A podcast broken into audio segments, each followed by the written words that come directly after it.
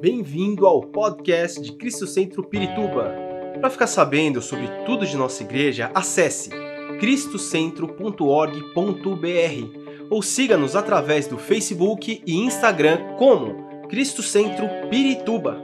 Você também pode ver essas e outras pregações no formato vídeo em YouTube barra Cristo Centro Pirituba Oficial. Seja bem-vindo à nossa casa apostólica. Hoje vamos falar sobre minha família, minha alma. E na quinta, na quinta-feira, eu entendo as dificuldades de alguns poderem estar aqui na quinta-feira, nas quintas-feiras, mas tem sido uma bênção realmente as quintas-feiras. Realmente tem sido um tempo de libertação, de cura e de palavra. Na quinta eu falei sobre os opressores da alma.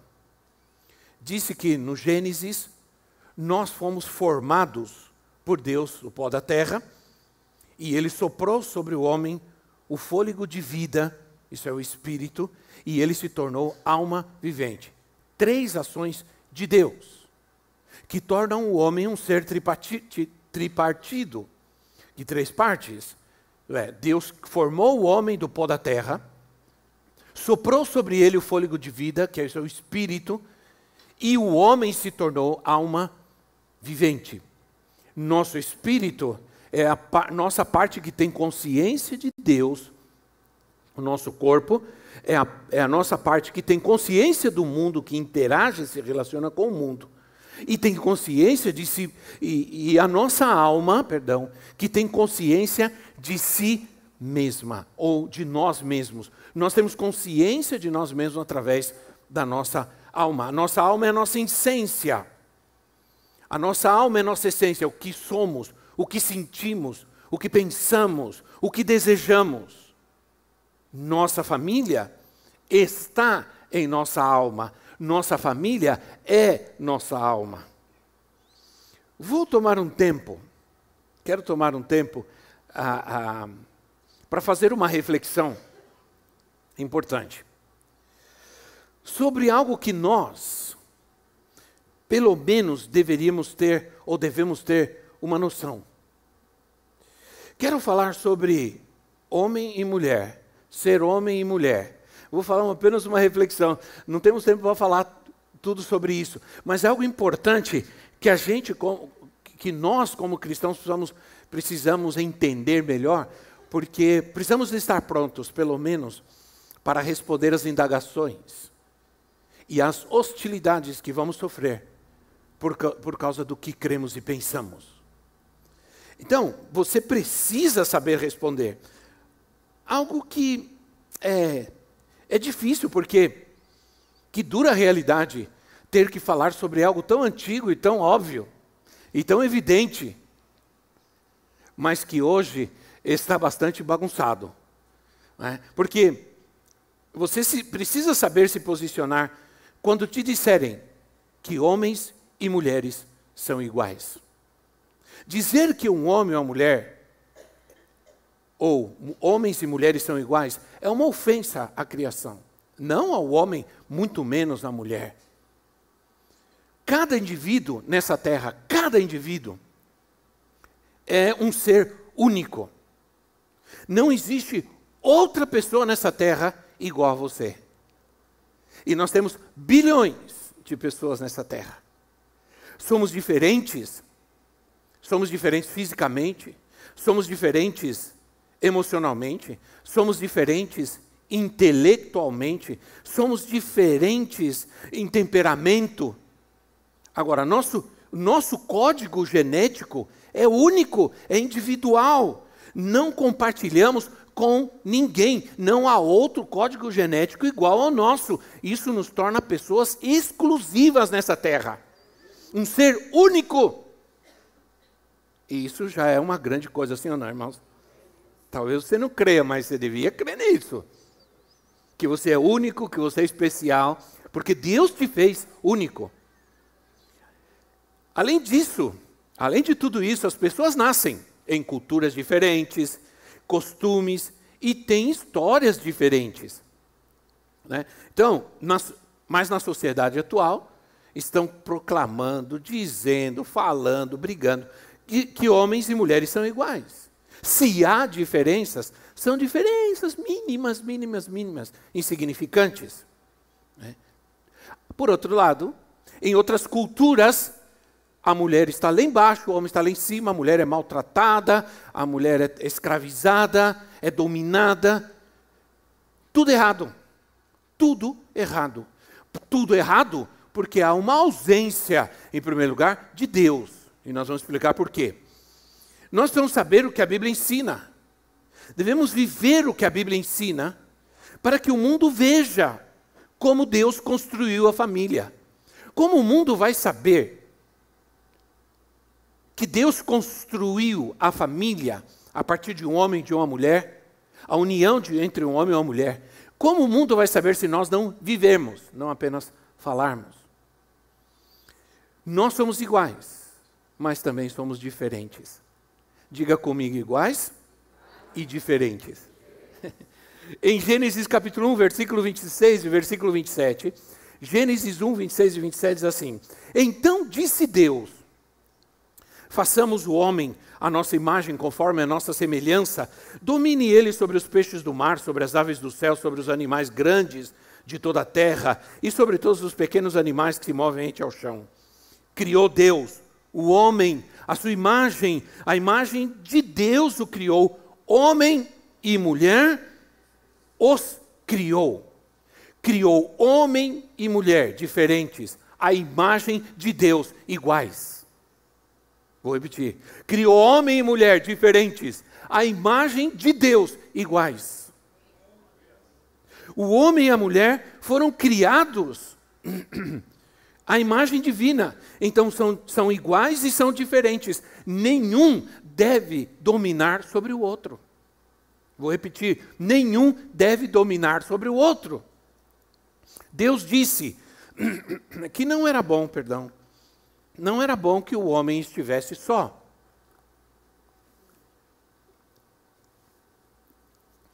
Agora, Deus não disse isso com relação à solidão. Porque o homem tinha uma relação com Deus, ele tinha amizade com Deus, ele se relacionava com Deus e tinha muitos animais ao seu redor. Ele não estava sozinho.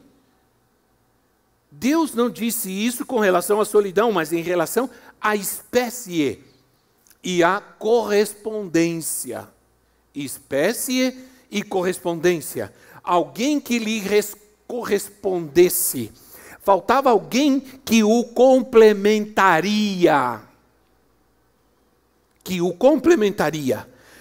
Ah, isso quer dizer que, que são iguais, mas têm papéis diferentes iguais, mas papéis diferentes. Aí eu vou ler um texto em Efésios capítulo 5, versículo 21 ao 27, Efésios 5, 21 ao 27, um texto que incomoda muita gente. Incomoda muita gente, que diz assim: sujeitem uns aos outros. Agora, pensem comigo, esse texto começa dizendo: sujeitem-se uns aos outros. Ok? Aí diz assim: Sujeitem-se uns aos outros no temor de Cristo. Mulheres, sujeitem-se aos seus maridos como ao Senhor, pois o marido é a cabeça da mulher, como também Cristo é a cabeça da igreja, que é o seu corpo, do qual ele é o Salvador. Assim como a igreja está sujeita a Cristo, também as mulheres estejam sujeitas em tudo aos seus maridos.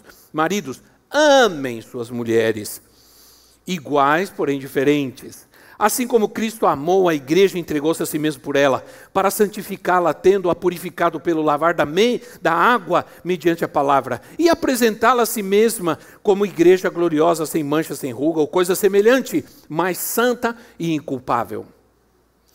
Esse texto hoje incomoda, mas ele tem que ser obedecido. Agora, não é à toa que o parágrafo começa dizendo: sujeitem-se uns aos outros. O que falta, aí diz assim: sujeitos aos outros no temor a Cristo, no temor ao Senhor.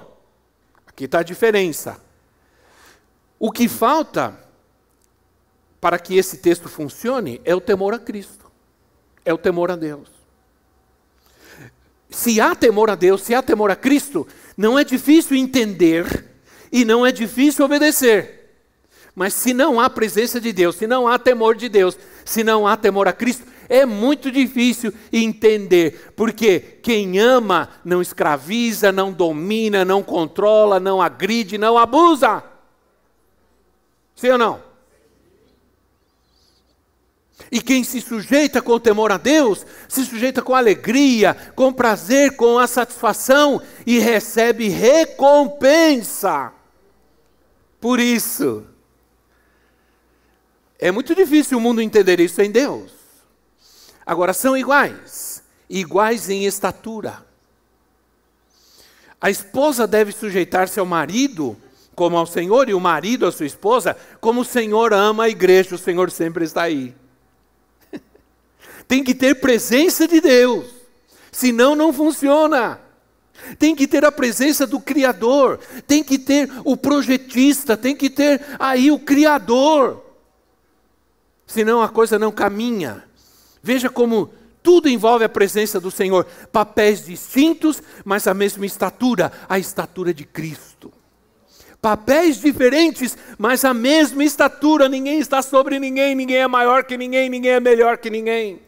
O homem não é maior que a mulher, não, a mulher não é menor que o homem, não implica a superioridade do homem, mas que cada um tem responsabilidades iguais e diferentes. Não existe na Bíblia sexo dominante só na sociedade, só nas algumas culturas. Não existe. E agora eu quero dar um testemunho para vocês. É, eu não escrevi porque ele está aqui. É, no, no, domingo, eu preguei três vezes no domingo, de manhã ah, em Cristo Centro e duas vezes em Mais Vencedores, às cinco e às sete. No culto das cinco, quando terminou o culto, um casal veio falar comigo. Um casal já de senhores, mais senhores, meio senhores mais ou menos. Quase lá.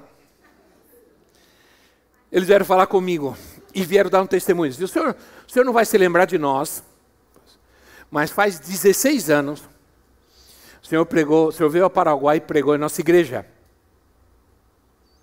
A igreja ficava em tal lugar, pastor tal, tal, tal, tal, tal. falei, ah, me lembro que eu preguei aí. Sim.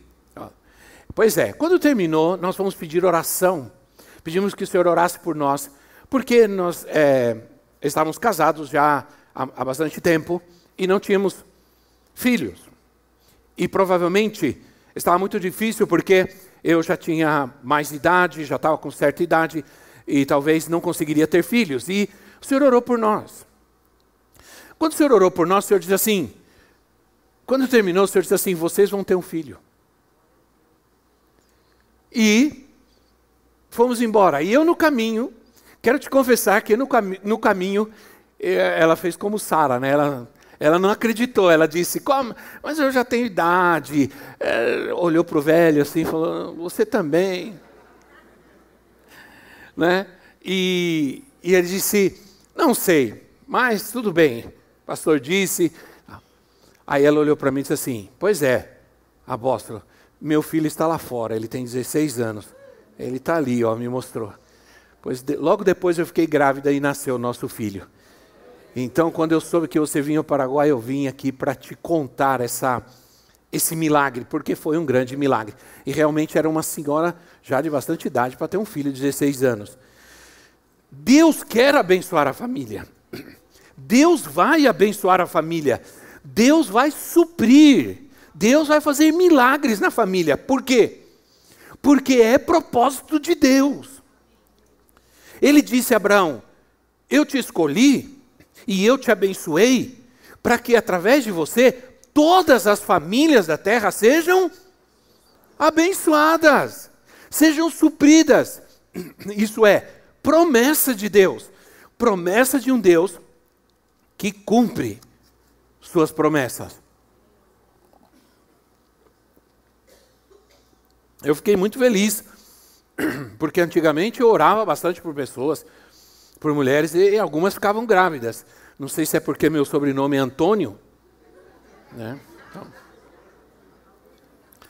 alguns entenderam, né? Os, os, alguns entenderam o que eu quero dizer. Deus, agora, Josué deixou bem claro. Josué deixou bem claro: vocês têm que escolher. Se você quer a bênção ou a maldição, escolham vocês. Porque Deus nos oferece a bênção. Deus propôs abençoar a família, desde Abraão, desde a criação. Mas são vocês quem decidem a quem vocês querem seguir, a quem vocês querem obedecer, se vocês querem bênção ou maldição na sua vida e, no, e na sua família.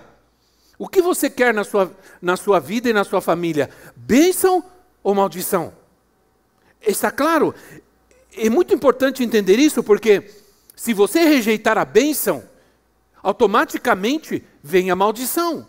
Não existe meio termo. Já rejeitar a bênção já é uma maldição.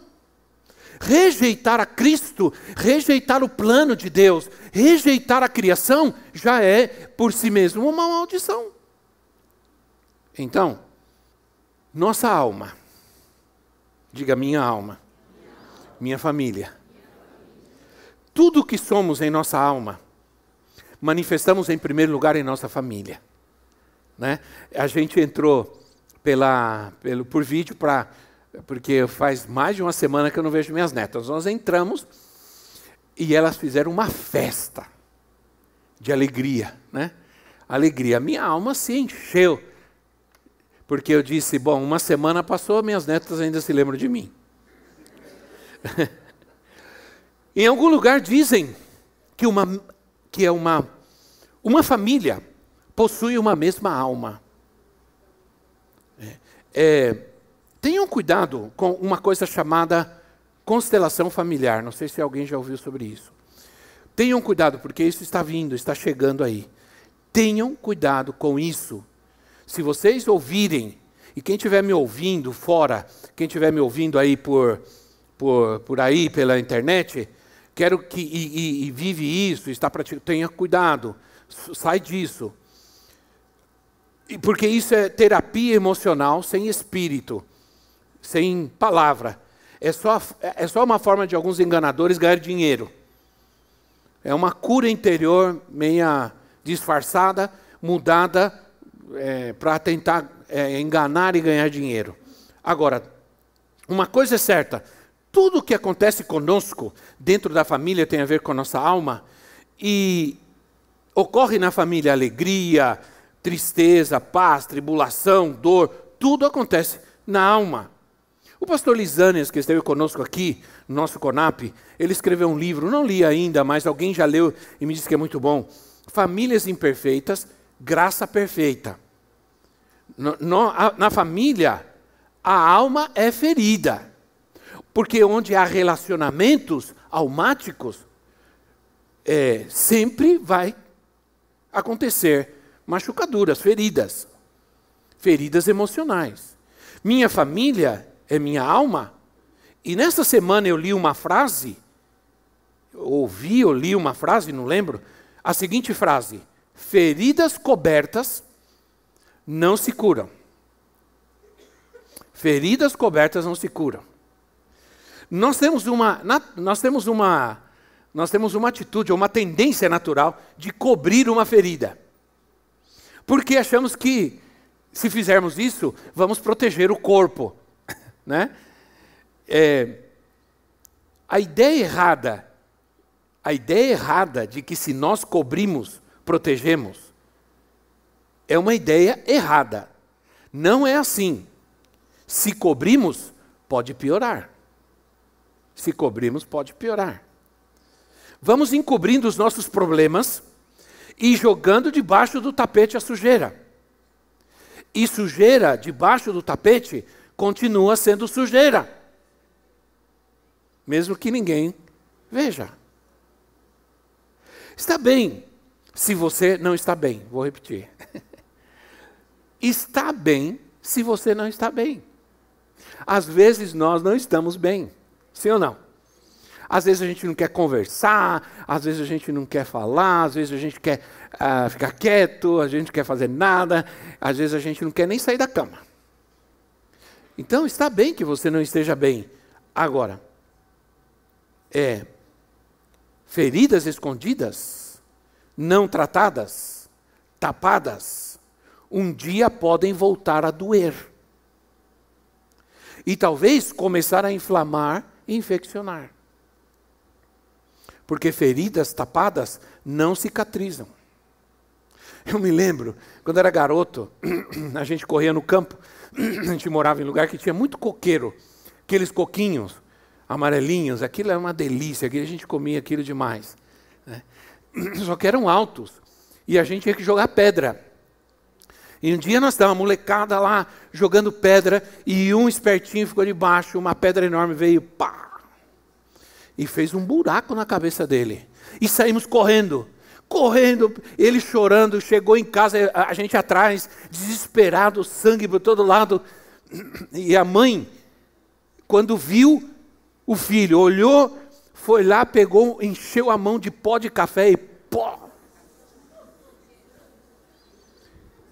E ficou todo mundo olhando. Pó de café e mas bastante mesmo. Quer dizer, ele já tinha um buraco na cabeça. Ele foi pó de café. A única pessoa que eu conheço que deve ter ainda pó de café no cérebro. Por quê?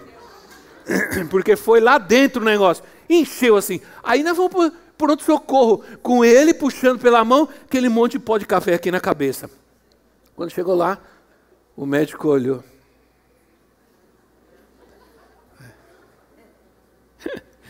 Coloca um band-aid. Coloca um band-aid. Eu me machuquei recente. Me desequilibrei da bicicleta, bati a mão, fiz uma ferida no meu dedo. Aí sangrava muito e tudo, e doía. E aí fui no médico, fui, fui ver, fui no médico não, foi antes de viajar, fui ver se não, não porque doía muito, ficou todo roxo, inchou, se não tinha quebrado alguma coisa, não quebrou nada, foi só ferida mas eu estava com band-aid. Aí a moça disse: Olha, não deixa livre, deixa sem nada, não tapa, senão demora para sarar. O que fazemos com algumas das nossas feridas é esconder, é ocultar, para ver se melhora, para ver se esquece, para ver se passa. Porque não queremos provocar alarde ou problema. E essa atitude pode piorar o problema e nunca melhorar. A dor. Nem sempre a dor é ruim. Porque a dor, ela nos leva a tomar uma atitude. Porque dói. Porque, porque a dor nos ajuda a, a buscar a cura, a desejar a cura.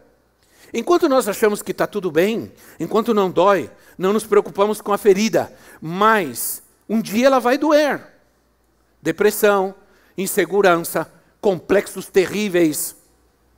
Ela vai doer, vai aparecer. Há famílias, há famílias inteiras feridas. Quando há abuso, quando há violência, quando o mais forte domina sobre o mais fraco, é, quando há agressões, feridas, lesões na alma, há vício, há vícios que destroem a desordem, que traem, trazem desordem, né? ou que destroem a ordem familiar. Um homem constantemente embriagado vai destruindo o seu lar pouco a pouco. Deus quer sarar nossas feridas. Amém? Deus vai sarar nossas feridas. Salmo 147, versículo 3. Salmo 147, 3 assim: Só Ele cura os de coração quebrantado e cuida das suas feridas. Há feridas que se curam com uma pomada. Passa uma pomada, um mentiolate que não arde mais, né? Antigamente a gente corria de mentiolate, né? Se machucava, escondia, porque a mãe já vinha, tem gente que sonha e tem trauma com aquela pazinha, com a pontinha quadriculadinha, né? Tem um sonho dela atacando assim. Como ardia aquele negócio, sim ou não? Era terrível. Então, há feridas que uma pomada, um antisséptico resolve, mas existem feridas que precisam de um tratamento precisam de uma terapia, precisam de, de cuidado, precisa de antibiótico. o que devemos fazer?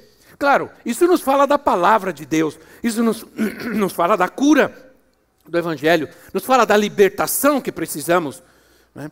no mais profundo do nosso ser, no mais profundo da nossa vida, da nossa alma, onde a palavra de Deus pode chegar, onde o Espírito pode chegar, onde o poder de Deus pode chegar. Então o que devemos fazer? Em primeiro lugar, devemos destapar as feridas. Como fazemos isso? Em primeiro lugar, fazemos isso reconhecendo que estamos feridos. Reconhecendo que, essas, e que essas feridas aconteceram dentro de casa há 20, há 10, há 5, há 30 anos, ou há uma semana, ou ontem, não importa. Entenda que você precisa ser curado, que sua alma está ferida. E foi ferida por talvez por quem você mais ama, porque as pessoas que estão perto de nós são aquelas que têm a capacidade, mesmo que elas não saibam, a capacidade de, ferir-nos mais profundamente.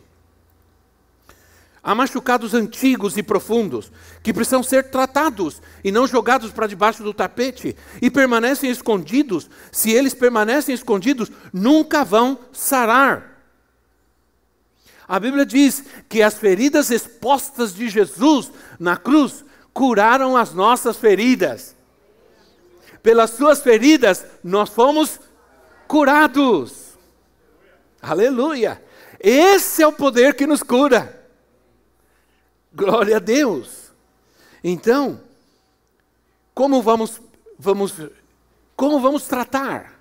Qual é a terapia que temos que aplicar para poder alcançar a libertação e a cura das feridas surgidas em relacionamentos?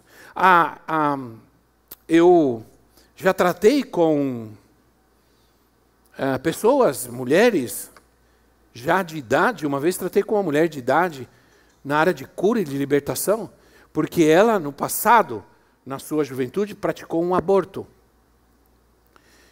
E ela veio porque ela começou, depois já de certa idade, ela já tinha quase 60 anos, é, já de, é, depois de certa idade, ela começou a sonhar com essa, com, esse, com essa criança.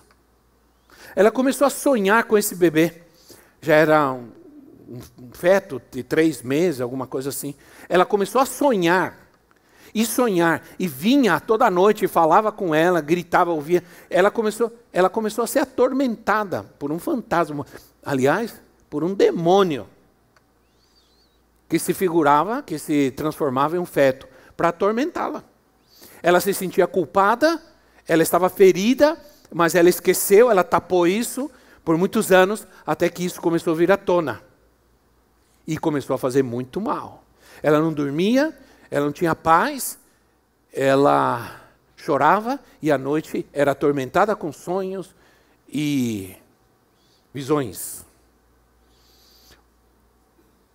O processo terapêutico para uma alma ferida é o poder de Deus, é o perdão. Perdão, diga comigo perdão. O perdão é um poderoso remédio que cura as nossas feridas e traz libertação à nossa alma. É isso, o perdão. Perdoar, em primeiro lugar, é aceitar o amor de Deus. Ninguém pode perdoar sem ter o verdadeiro perdão de Deus na sua vida. Eu, eu tenho um pensamento de que o perdão nunca pode ser plenamente verdadeiro se ele não tem, se ele não é acompanhado do perdão de Deus, do amor de Deus, da misericórdia de Deus. Sem o, per... sem o amor de Deus, sem o perdão de Deus, sem o amor e a misericórdia de Deus, o perdão, ele é um remédio falso, ele é apenas um placebo. A ferida curada, é agora, deixa me falar um pouco sobre isso. A ferida curada, a ferida curada, vai deixar uma marca, vai deixar uma cicatriz. Né? uma cicatriz. Agora, há uma grande diferença. A cicatriz já não dói, às vezes, né, um pouco. Eu tenho uma cicatriz que não dói nunca, só quando faz frio. Né? A cicatriz é só uma lembrança. Qual é a diferença? Por que, por que precisamos ser curados em nossas lembranças? Porque a, a, a, o objetivo não é esquecer. Gostaríamos de poder apagar com uma borracha certos episódios e experiências do nosso passado, mas nós não podemos, eles estão aí. Sim ou não? Não podemos. Não podemos pagar situações que vivemos com nossa infância, nossa adolescência, abusos, sofrimentos, é, bullying, é, é, discriminação e mais, sei mais lá o quê. Não podemos apagar violências, abusos, etc. Não podemos apagar, mas podemos evitar que doa. Porque essa é a grande diferença entre a ferida e a cicatriz. A ferida pode continuar doendo, a cicatriz é apenas uma lembrança que não dói mais. A, a, a cicatriz, ela é uma lembrança de que a graça de Deus se manifestou na minha vida não tenho mais ferida, só tenho uma cicatriz. E essa cicatriz, ela me faz lembrar sempre que Deus teve misericórdia de mim, que Ele me salvou, que Ele me libertou, que Ele curou as minhas feridas. Por isso Jesus disse para Tomé: Olha aqui, olha a cicatriz já não tem mais ferida, é só uma cicatriz, e glória a Deus por essa cicatriz de Jesus nas suas mãos e nos seus pés, porque elas mostram para nós que através dessas feridas que estavam ali, nós fomos curados de todas as nossas dores e feridas e machucaduras na nossa alma, no nosso corpo. Aleluia. O perdão limpa a alma. O perdão desinfecta a infecção perniciosa do pecado e das experiências que nos feriram e machucaram. Nós não somos perfeitos. Nós não temos uma família perfeita. Não temos um casamento perfeito, nem filhos perfeitos. Não frequentamos uma igreja perfeita, mas nós temos um Deus perfeito. Aleluia, aleluia. O que precisamos é entender, mais do que nunca, que se buscamos a cura, se buscamos a libertação, se buscamos o tratamento, vamos ser curados. E vou terminando com isso. Vou terminar com algo que é importante para essa terapia de cura e libertação na nossa vida. Diga comigo, adoração. Ah, adoração, irmãos.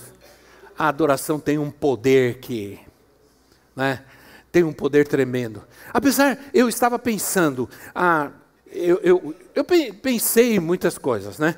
Pensei na, em alguns cânticos antigos, outros mais novos. Pensei naquele canta minha alma, canta ao Senhor, rende-lhe sempre ardente louvor, canta minha alma, canta ao Senhor. Ardente louvor. O, o, o, a adoração, ela trata com a nossa alma, sabia? Embora seja espiritual, a adoração ela passa do espírito pela alma e vai arrebentando tudo, no bom sentido. Vai trazendo paz, vai manifestando a misericórdia e o amor de Deus, porque adorar é declarar quem Ele é. Quem Ele é e o que Ele faz na minha vida. Por isso nós não podemos. Eu, eu respeito muito que quem adora solenemente e tudo. Eu gosto também, mas eu, para mim, a adoração ela é uma festa, ela é uma, ela é uma libertação, ela é uma liberação. Quando eu adoro, quando eu canto, oh, meu Deus, eu estou declarando que Ele é em mim. Né? E a adoração verdadeira, ela flui de uma alma curada. Por isso Jesus disse: os verdadeiros adoradores adorarão ao Pai em espírito e em. Isso é, não tem nada escondido. Onde há verdade, não há nada escondido. Porque às vezes você diz para a pessoa: tudo bem, o que você me contou é verdade? É verdade. E não é. Tem sujeira escondida debaixo do tapete. Quando ele disse: os verdadeiros adoradores adorarão, adorarão o Pai em espírito em verdade, ele está dizendo que além do espírito, temos que ter verdade em nossa vida.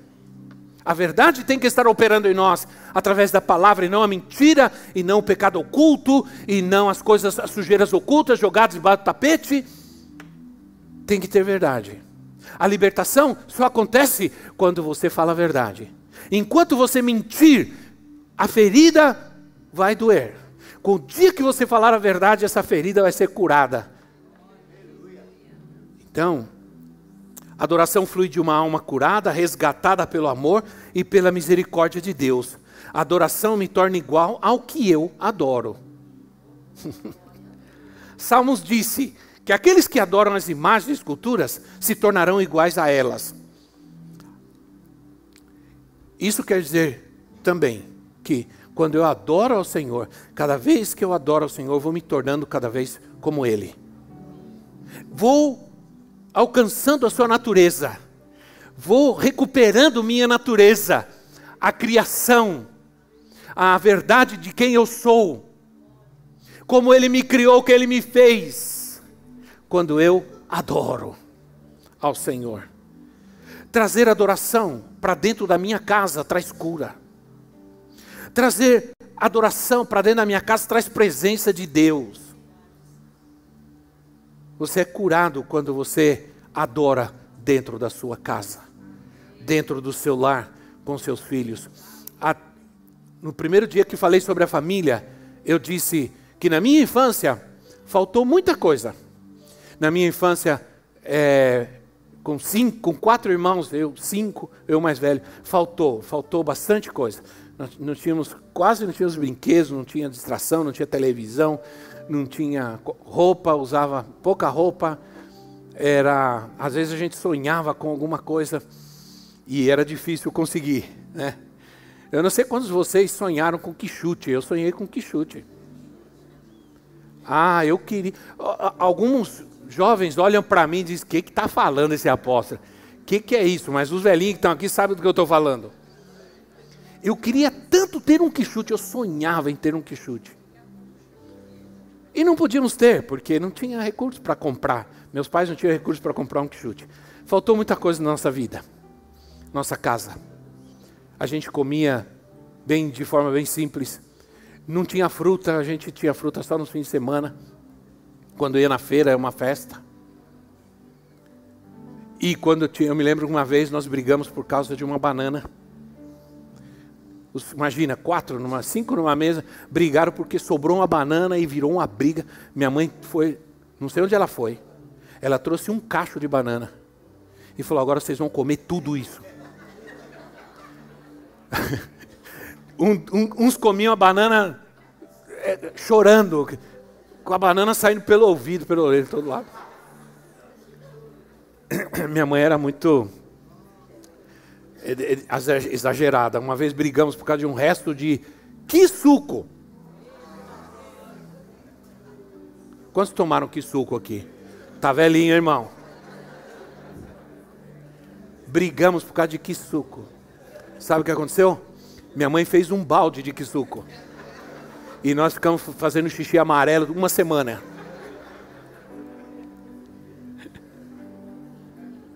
A gente não tinha nada mas a gente não faltava dentro da minha casa palavra, oração e louvor. A gente pegava a harpa cristã e cantava os hinos e orava e minha mãe lia a palavra, minha mãe fazia a gente ler, cada um de nós fazíamos ler um versículo da Bíblia. E sabe de uma coisa? Isso foi muito mais poderoso do que qualquer outra coisa que eles podiam ter dado para nós. Aleluia, por isso nós estamos aqui. Esperamos que esta mensagem tenha te inspirado e sido uma resposta de Deus para a sua vida. Quer saber mais sobre Cristo Centro Pirituba? Siga-nos nas redes sociais no Facebook, Instagram e YouTube, ou visite nosso site em cristocentro.org.br.